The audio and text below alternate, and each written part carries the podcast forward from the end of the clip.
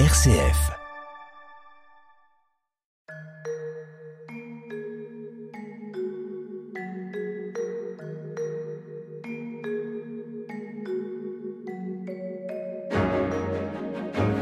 Bonjour à tous, au micro Sophie de Villeneuve, je suis heureuse de vous retrouver sur RCF et Radio Notre-Dame pour cette nouvelle édition de notre émission Où va la vie consacrée aux EMI, les expériences de mort imminente, racontées par de nombreuses personnes dont les récits étranges et fulgurantes aventures dans l'au-delà ont des accents de vérité indéniables. Aujourd'hui, eh bien, nous reviendrons plus particulièrement sur la définition d'une EMI, dans quelles circonstances se produisent-elles? Ces phénomènes existent-ils dans toutes les cultures?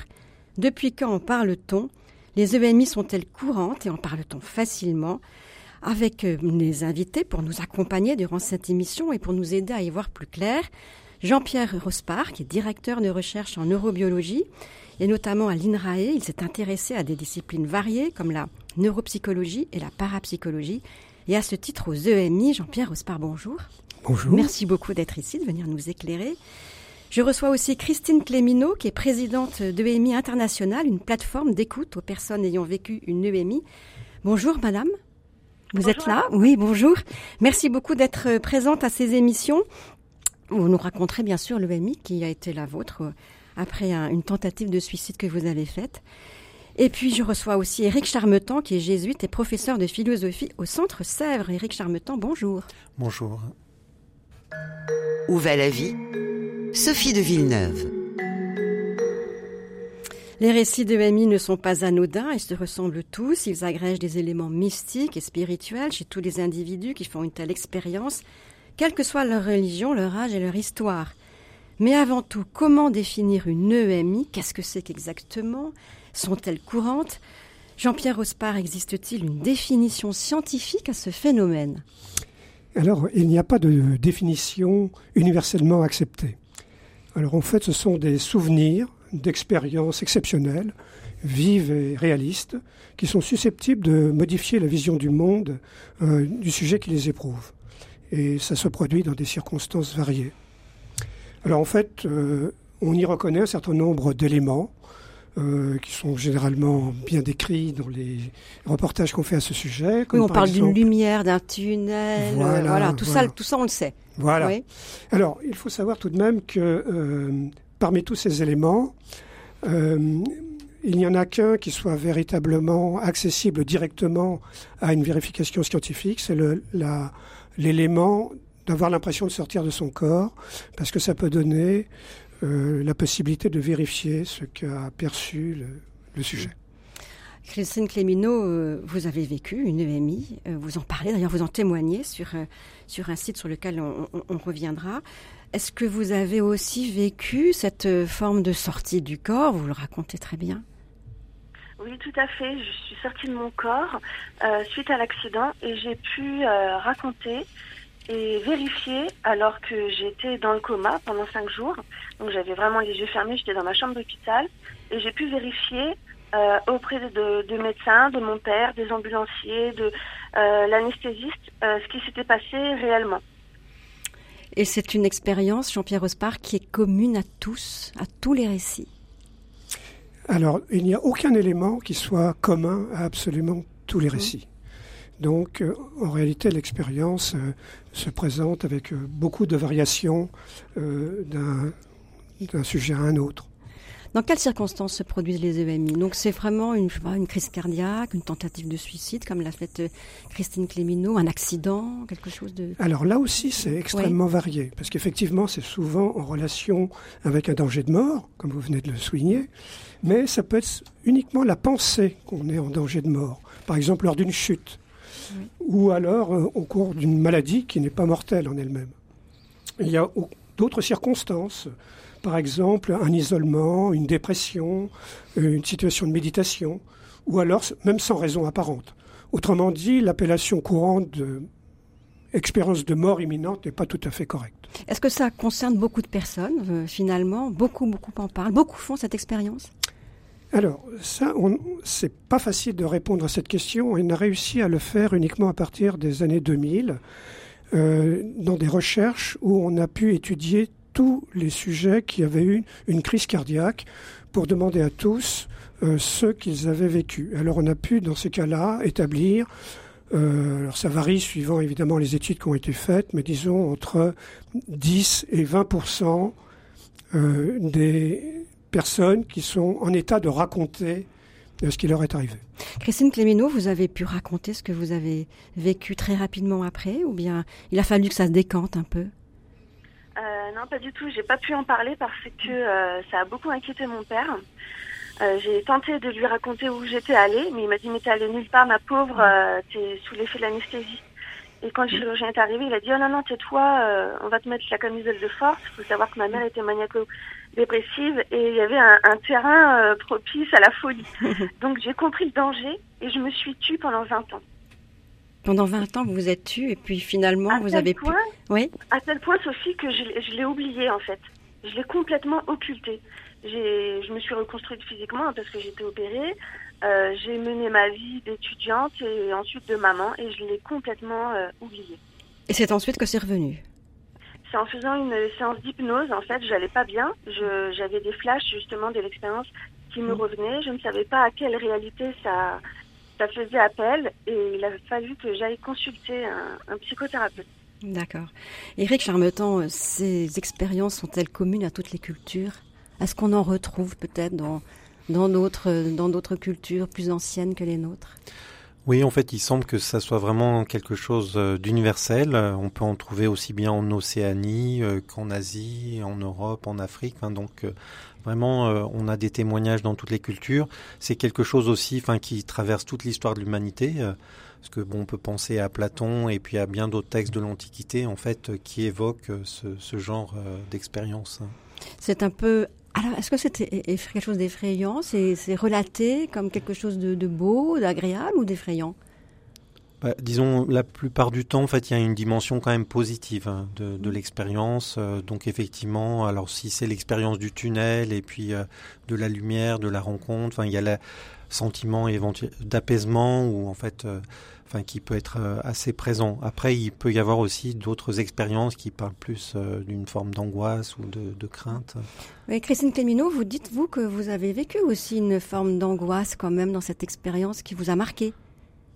Euh, tout à fait, j'ai eu ces deux versants de l'expérience, le côté lumineux et, amour, joyeux, rassurant, et j'ai eu aussi l'autre facette, ce qu'on peut qualifier d'expérience de mort négative, où là j'ai été face à mes peurs euh, et mes colères les plus profondes, les plus inconscientes qui sont remontées à ma conscience. Donc euh, c'est vrai que il a fallu euh, que je me calme quand j'ai rouvert les yeux parce que j'ai eu peur que ça soit l'enfer. Donc il a fallu, il m'a fallu quand même un temps d'intégration et de et de recherche et de aussi de bah, par la thérapie en fait. Hein, j'ai pu verbaliser ce qui m'était arrivé et mettre des mots là-dessus.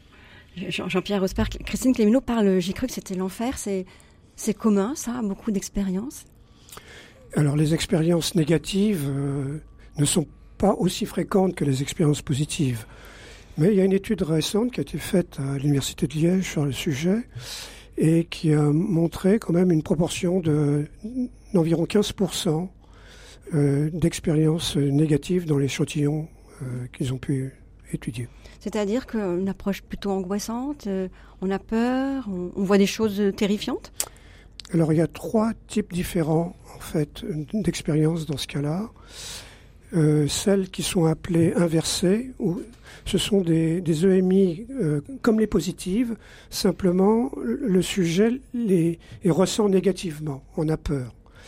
Il y en a une autre où ce sont vraiment des expériences infernales, il voit des êtres maléfiques, des situations épouvantables.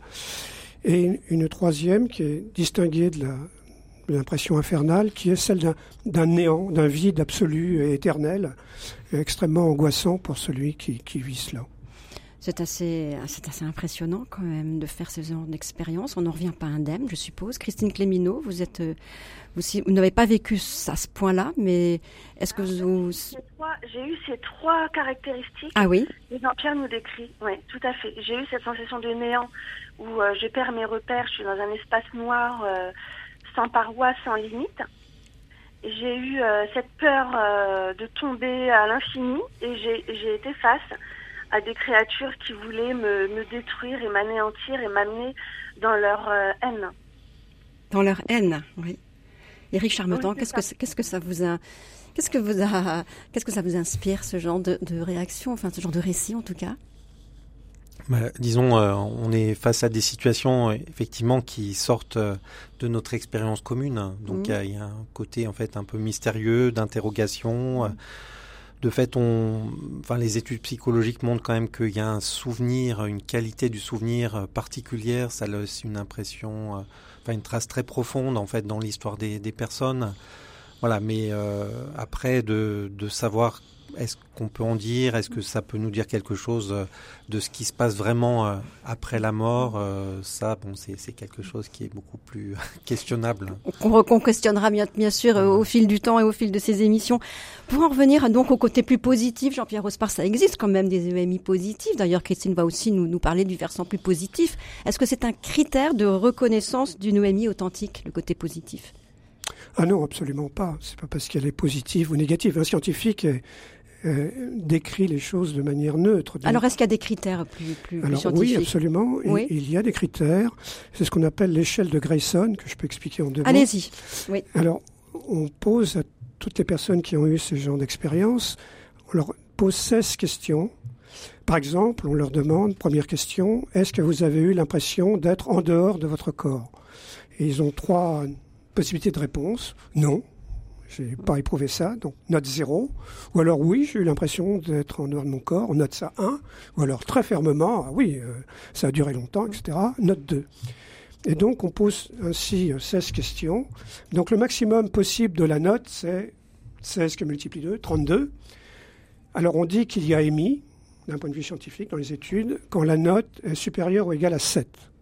Sachant que pour ces personnes-là, la note moyenne est de 16. Donc vous voyez, ça vous donne un ensemble Alors, de critères. À, à part le, critère de la sortie du corps, est-ce qu'il y en a un autre qui est quand même important? Alors, les, tous les aspects de l'expérience sont passés en revue. Et donc on pose une question, par exemple, avez-vous rencontré un être de lumière? Euh, Avez-vous euh, rencontré des parents décédés euh, Avez-vous eu, etc. Enfin, toutes les questions possibles, sauf une on ne leur demande pas s'ils sont passés dans un tunnel. Tout simplement parce que ce n'est pas du tout caractéristique de ces expériences-là.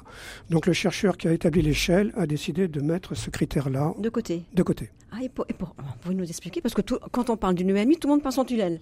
Ben, vous voyez, fois, les conclusions scientifiques sont différentes des conclusions Donc c'est pas un bon critère Non. Rencontrer quelqu'un qu'on a connu, ça, Christine Clémenot, vous l'avez fait. Vous avez fait, cette rencontre. J'ai envie de rebondir parce que j'avais participé à la recherche en étant responsable à Paris euh, à Yance France qui utilise ces questionnaires de Grayson. Donc euh, j'ai rencontré les personnes qui avaient vécu une expérience et je leur faisais remplir un questionnaire soit en présentiel, soit par téléphone. Et je restais en contact autant qu'ils le voulaient euh, pour les accompagner déjà d'une, pour qu'ils aient un, un relais de parole et pour qu'ils intègrent leur expérience euh, afin de se porter au mieux. Quoi. Et vous, vous avez bien reconnu donc ces critères, vous avez bien travaillé avec ces, ces critères-là alors? Oui, exactement. Pour ma part, euh, je coche tous les critères et je voulais aussi dire qu'il n'y avait pas besoin de cocher tous les critères pour que l'expérience ait un impact. En fait, même si on coche trois critères, la personne euh, va l'éprouver, va éprouver son expérience et va garder un souvenir indélébile. Alleluia, Alleluia.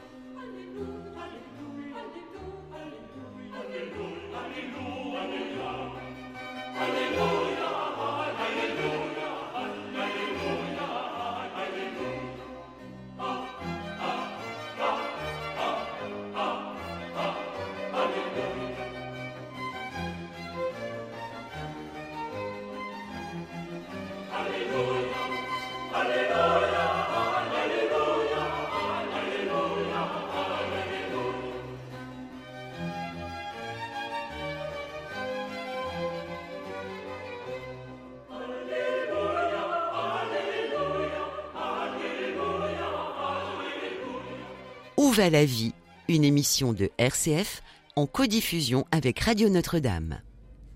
Et c'était bien sûr l'Alléluia de Buxtehude par l'Insula Orchestra dirigé par Laurence Elkibé. Je l'ai choisi parce que ben, c'était très joyeux, un Alléluia joyeux, peut-être en correspondance avec ce que vous avez vécu aussi, Christine Clémineau, parce que dans le fond, eh bien, vous avez été heureuse de retrouver quand même votre maman. Exactement. Alors, euh, c'est vrai qu'elle est partie brutalement et j'avais euh, pas eu le temps de lui dire que je l'aimais, donc j'avais beaucoup de regrets. Mm. Et dans l'expérience, à ma grande surprise, j'arrêtais pas de demander à l'être de lumière, mais qu'est-ce qu'elle est devenue ma mère? Qu'est-ce qu'elle est devenue ma mère? Et à chaque fois, il me répondait, ce n'est pas le moment, veux-tu encore apprendre? Et à chaque fois, je disais oui, je veux apprendre. À chaque fois que je disais oui, je veux apprendre, il me, il m'emmenait dans un espace autre, euh, un autre espace-temps, j'ai envie de dire, voilà, où j'apprenais et je découvrais euh, toutes ces dimensions de la conscience. Oui, parce qu'on n'en a pas encore parlé, vous avez rencontré le fameux être de lumière dont beaucoup parlent aussi dans leur expérience de MI. Oui, tout à fait. Euh, je ne pourrais pas dire si c'est un homme ou une femme, mais en tous les cas, c'était une silhouette qui dégageait une puissance lumineuse incommensurable, euh, un, amour euh, qui m'a laissé une empreinte à jamais. Jean-Pierre Rospard, c'est courant aussi cet être de lumière, ça fait partie des critères? Ah oui, absolument, ça fait partie de, l'échelle de Grayson dont, dont, on parlait, bien sûr, oui. Est-ce qu'on peut en dire euh, autre chose sur d'autres cultures? Je sais que vous vouliez nous parler du Japon. Oui, alors c'est intéressant parce que les, il y a une étude qui compare les, les EMI japonaises aux EMI euh, occidentales, enfin essentiellement américaines d'ailleurs. Et euh, les Japonais qui ont vécu une expérience similaire décrivent en fait un monde où, d'après leur, leur terme, il s'agit d'un endroit céleste où ils ont ressenti paix et tranquillité, rencontré des êtres spirituels et une limite à ne pas franchir, qui sont tous des éléments qu'on trouve bien dans les EMI occidentales. Mais par contre, ils n'ont pas euh, rencontré un être de lumière. Ils n'ont pas eu le sentiment d'avoir... Ils ont vu une lumière éventuellement, mais ils n'ont pas... Dans trois expériences sur une vingtaine. Hein. donc pas très fort comme pourcentage. Et en plus, ils n'ont pas eu l'impression d'avoir affaire à une personne, à une personnalité. il n'y a pas eu de communication avec elle. Et second point, ils n'ont pas eu non plus de revue de vie. Alors l'auteur, ou du moins l'auteur japonais, interprète ça comme le reflet d'influences culturelles qui seraient chrétiennes dans le cas des, des occidentales et qui, euh, chez les Japonais actuels, euh, ils ont une très faible religiosité et, ils, n'ont complètement perdu cette idée qu'on pouvait être jugé au moment de la mort. Donc euh, ça ne ferait pas partie de leur émis. Mais à mon avis, il faut regarder ces interprétations quand même avec beaucoup de. En tout cas, on peut dire que de partout par le, par le monde, on fait des, les personnes peuvent faire des EMI qui finalement ont quand même des liens de ressemblance assez forts. Voilà, exactement. Et, avec des variantes. Avec des variantes. Éric Charmetan, qu'est-ce que ça vous inspire encore une fois, ce genre d'expérience en tant que, jésuite et, philosophe? Voilà, enfin, disons que c'est vrai que ça nous met face à un type d'expérience où, enfin, on aura peut-être l'occasion d'en reparler, enfin, de, voilà, au niveau des sens, en fait, d'une vision, d'une perception, en fait, euh, où on peut se déplacer euh, dans l'espace, dans le temps, en fait, euh, qui, est assez différente en fait de notre perception euh, ordinaire. Mm. Euh, et donc c'est présent en fait dans beaucoup d'expériences de mort imminente mm. cette question d'une perception en fait différente, élargie. même il peut y avoir le cas de, personnes qui sont aveugles de naissance qui rentrent en fait dans cette mm. perception en fait de, leur environnement. Enfin, voilà donc. Une perception élargie de l'existence. Oui, c'est ça peut-être qu'on peut qu'on peut dire qui, qui, vraiment qui caractérise une EMI. Oui, c'est ça. Alors après, on peut se dire, bah, il y a peut-être des rapprochements aussi avec certaines euh, expériences mystiques où bah, on peut penser à des gens qui, voilà, qui voient toutes les choses sous un jour nouveau. Enfin, euh, donc euh, c'est vrai que dans la littérature spirituelle, on a aussi en fait des expériences de, de conscience élargie. Ah, est-ce qu'on peut parler, quand on parle de sortie du cœur, est-ce qu'on peut parler des lévitations de Thérèse d'Avila, par exemple? Oui, alors après, c'est disons que la. Est-ce que ça peut se ressembler? Bah après, on peut effectivement, euh, je suis pas sûr qu'on ait fait vraiment encore la, la, comparaison, mais on peut, en tout cas, on peut essayer de, de, comparer. Mais il me semble en fait dans dans les deux cas, euh, enfin Thérèse Davila, elle n'était pas dans une forme d'expérience de mort imminente. Enfin, elle n'était pas euh, dans le coma comme ça a été mmh. évoqué l'expérience. Enfin, où elle n'était pas, elle n'avait pas subi un, arrêt cardiaque. Donc, a, donc effectivement, il y a en fait les conditions d'apparition, en tout cas de, de l'expérience. Euh, sont, sont, mm. assez différentes. Et puis. Euh, Donc ça ne peut pas être comparé à une expérience mystique euh, que peuvent rencontrer beaucoup, beaucoup, de personnes mystiques qu'on connaît. Bah, disons, ça pourrait être comparé sur la question de voilà de de cette perception élargie, quand même, on peut se dire, voilà, est-ce qu'on n'a pas accès à quelque chose, enfin, qui se manifeste pas en temps ordinaire Christine Clémineau, vous qui écoutez beaucoup de personnes qui ont vécu des EMI, est-ce que vous sentez comme ça une expérience d'élargissement de la vie? Exactement. D'ailleurs, j'ai participé à un livre écrit par euh, Olivier Chambon et Mario Villrissard qui a pour titre Expérience de conscience élargie. Donc, euh, vous voyez Tout à fait. Euh, c'est ça. Et en fait, je voulais rebondir sur ce que disait Eric. il existe un livre, Expérience de mort imminente, de Nicole Leblond, avec qui j'ai pu échanger de nombreuses fois. C'est une psychologue, clinicienne et psychanalyste qui a étudié l'expérience euh, d'extase mystique de euh, Sainte Thérèse d'Avila et de Saint Paul aussi. Donc tout ça, c'est dans son ouvrage. Donc finalement, elle, fait le divin, elle, raconte cette dimension sacrée de la vie et cette, euh, cette autre réalité dont on n'a pas accès dans, voilà, dans notre réalité terrestre, matérielle, mais qu'on peut découvrir dans des états de conscience modifiés, mais ne, pas nécessairement en ayant un contact avec la mort, juste en état de relaxation, méditation, prière, euh, voilà. Jean-Pierre Rospin, vous vouliez ajouter quelque chose? Oui, on peut rapprocher aussi les EMI d'une autre expérience qui, est, qui a été nommée le sentiment océanique par le prix Nobel de littérature Romain Roland. Et, et donc on, il y a de nombreuses analogies à faire. Et là, c'est en dehors de tout contexte religieux. Tout à fait. Tout à fait. Une espèce de sentiment tout d'un coup de plénitude. Hein, euh, c'est aussi raconté par beaucoup de personnes, effectivement, qui ne sont pas forcément non plus euh, chrétiennes ou religieuses, mais qui, font cette expérience-là donc de conscience élargie. C'est quand même, euh, quand même assez extraordinaire de pouvoir faire cette, ce genre d'expérience, Christine Clémineau. Je suppose que ça a changé votre vie. On y reviendra plus tard, hein. mais je pense quand même que votre vie a été transformée par ça. Elle a été totalement transformée. Donc moi, je travaillais avec les enfants. J'étais assistante maternelle, donc j'étais quand même dans la dans la relation humaine et dans la, dans la douceur et dans l'amour. Mais quand j'ai compris que j'avais fait cette expérience, j'ai travaillé avec beaucoup plus de profondeur. Donc j'ai ouvert mon cabinet de relaxation. Euh, je peux donner mon site internet. Oui, oui, bien sûr, on le donnera à la fin de l'émission, euh, Christine. Voilà, donc euh, par le toucher, en, en, par imposition des mains, j'aide les personnes à se débarrasser de leur stress et avec tous les symptômes qui vont avec pour accéder à cette paix intérieure profonde qui est vraiment transcendante en fait. Éric Charmetan, euh, cette expérience de paix profonde, euh, c'est quand même une expérience euh, qu'on peut qualifier de chrétienne Ça peut ou pas? Ou je m'avance un peu trop. Hmm. Oh là, je sens que je bah, m'avance trop. Non, non, non, non, mais disons que c'est vrai qu'en fait, quand on parle des, des fruits de, de l'Esprit Saint, en fait, bah, la paix, c'est un des éléments importants avec l'amour, hmm. etc. Enfin, donc, donc effectivement, on peut dire au niveau des, fruits, il y a, quelque chose, qui, voilà, qui se, rejoint. Euh, après, effectivement, dans, l'expérience chrétienne aussi, ces fruits, c'est relié aussi à une relation avec euh, Jésus-Christ, en fait, à une personne. Donc euh, voilà, ce qu'on disait tout à l'heure sur le, le, rapport aussi, enfin des Japonais à, à l'EMI, en fait, c'est vrai que bah, justement, dans suivant nos, nos, religions, enfin il y a une manière de, de décrire ou d'interpréter en fait ce qu'on vit. Mm voilà, qui est lié euh, justement. Alors on va pas déflorer les, les, émissions suivantes hein, qui vont justement porter sur, sur, ce, sur ces points-là, mais quand même, on pourrait peut-être terminer, euh, Jean-Pierre Rospard, avec vous, pour nous affirmer quand même que les EMI, on ne rêve pas. Enfin, c'est, ça existe. Beaucoup de personnes en font, beaucoup de personnes les racontent. Il y a des critères qui, les définissent et que dans le fond, c'est quand même une, réalité qui est partagée par beaucoup. Alors, je, peux vous rassurer sur l'aspect euh, euh, scientifique, si vous voulez. Il y a beaucoup de laboratoires, enfin un certain nombre de laboratoires euh, qui ont totalement pignon sur rue, qui étudient les EMI, qui essaient de comprendre de quoi il s'agit.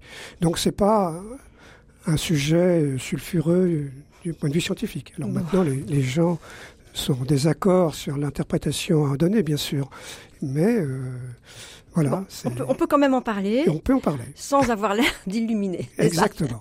Exactement. Bon, écoutez, de toute façon, on y reviendra au, au cours des émissions suivantes. Merci à tous hein, d'être venus. Euh, déjà partagé ce premier temps de réflexion autour des EMI. Je rappelle euh, donc euh, vos, noms, bien sûr, les, noms de mes invités, qui étaient donc Jean-Pierre Ospar, qui est directeur de recherche en neurobiologie et qui s'intéresse à des disciplines variées comme la neuropsychologie, la parapsychologie et bien sûr aux EMI. Christine Clémineau, qui est présidente de EMI International, une plateforme d'écoute aux personnes ayant vécu une EMI. Je peux peut-être aussi, euh, Christine, dire que vous avez raconté votre expérience sur le site Tistria, oui, c'est ça, exactement. Voilà. Alors, l'association la, a fermé ses portes parce que j'avais mis en place vraiment euh, pour le Covid, mais les personnes peuvent continuer de m'appeler. Euh, de manière bénévole, je réponds au téléphone avec grand plaisir. Voilà. Et puis, bien sûr, notre dernier invité, qui est Eric Charmetan, qui est jésuite et professeur de philosophie au Centre Sèvres. Merci beaucoup d'être fidèle à Où va la vie? Nous nous retrouverons la semaine prochaine et nous poursuivrons cette réflexion sur ces expériences de mort imminente vous le savez, au fil des semaines, nous sommes en partenariat avec le Centre Sèvres et son département d'éthique biomédicale. Et vous pouvez évidemment réécouter cette émission en podcast sur RCF et sur le site de Radio Notre-Dame sous la rubrique Où va la vie? Un grand merci à notre réalisateur Pierre-Henri Paget et à la semaine prochaine.